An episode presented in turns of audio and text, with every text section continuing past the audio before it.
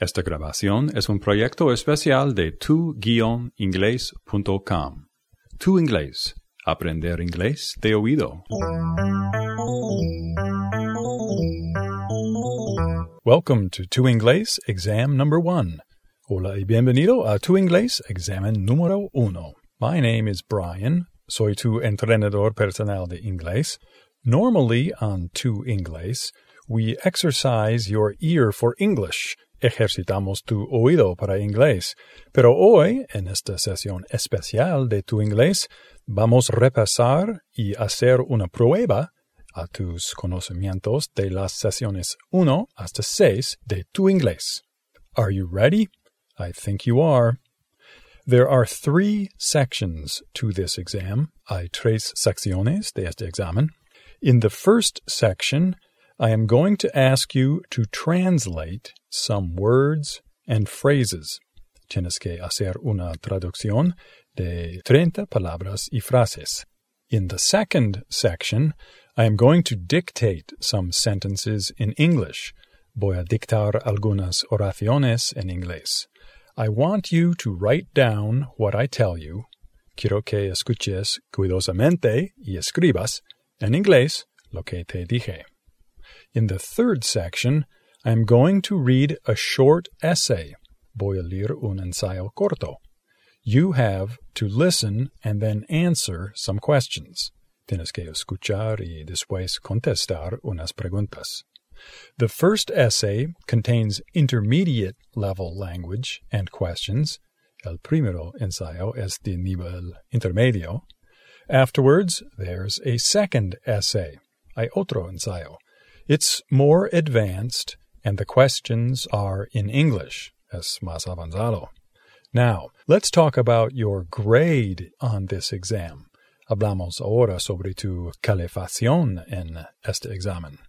Of course, you can listen to this podcast without grading your answers. Puedes escuchar sin calificar tus respuestas. Pero te recomiendo obtener en nuestro sitio web las respuestas de los ejercicios. Esta olla de soluciones está disponible en tu-inglés.com. It only costs one dollar, solo cuesta un dólar estadounidense. To buy it, you just need a PayPal account. Solo necesitas una cuenta de PayPal. Es muy fácil abrir una cuenta en PayPal Déjame saber si tienes dudas. Cecilia, nuestra amiga en México, explica el proceso. Hola, querido oyente de tu inglés. Primero ve a www.paypal.com y das clic en donde dice registrarse. Sigue las instrucciones y ya está. Después puedes vincular tu cuenta a tu tarjeta de débito o de crédito y listo. Ya puedes comprar en internet, recibir dinero, etc. Creo que debes estar preguntándote si es seguro. Pero te puedo decir que no tienes nada de qué preocuparte. PayPal es mejor porque para nada revela tu número de tarjeta. A mí me ha funcionado súper bien, y a mi hermano, y a Brian, y a muchos conocidos. Como te darás cuenta, es fácil, es seguro, es gratuito y es muy útil. Pero si tienes dudas con el proceso, puedes dejar un comentario en nuestra web o en nuestro grupo en Facebook, y con mucho gusto te ayudaré. Thanks, Cecilia, for that explanation. Okay, let's do the exam. Are you ready? I wish you a lot of luck. Te deseo mucha suerte. Tu inglés, exam number one, part one. Si tienes la hoja de soluciones, por favor escribe la traducción de las siguientes palabras y frases. Hay 30 en total. Puede decir algunas en inglés y algunas en español. Tradúcelas en el otro idioma, por favor. Ganas un punto por cada traducción correcta, 30 en total. Si necesitas tiempo para pensar o escribir, por supuesto, puedes apretar el botón de pausa. ¿Ok? ¿Listo? Tengo 27 años. Tengo 27 años. Tengo hambre. Tengo hambre. Tengo miedo. Tengo miedo. Odio el invierno. Odio el invierno. Estoy feliz. Estoy feliz. Better than. Better than. They think. They think. Complicated, complicated. Interesting, interesting. Interested, interested. De nada, de nada. Cometí un error, cometí un error. Quedarse, quedarse. Fun, fun. Funny, funny. Obsesionado, obsesionado. A veces, a veces. ¿Hablas español? ¿Hablas español? ¿Necesitas ayuda? ¿Necesitas ayuda? ¿Tienes hijos? ¿Tienes hijos? Estoy enamorado. Estoy enamorado. Impatient. Impatient. Guilty. Guilty. Angry. Angry. I hope. I hope. We sell. We sell. Ella compra. Ella compra. Tengo miedo de volar. Usé el gerundio.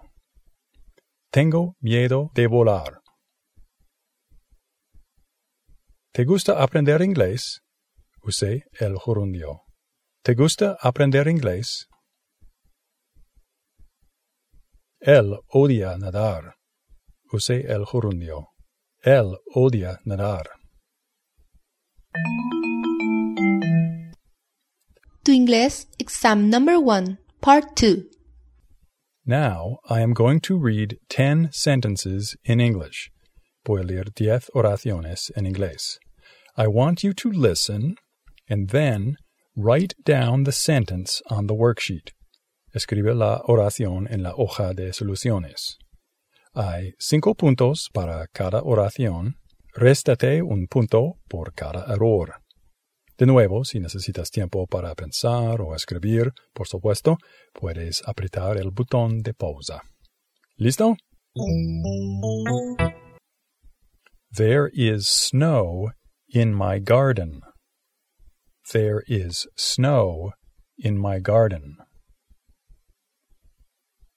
I am studying English with my friend. I am studying English with my friend. I want to buy some new shoes. I want to buy some new shoes. Did you enjoy the movie? Did you enjoy the movie?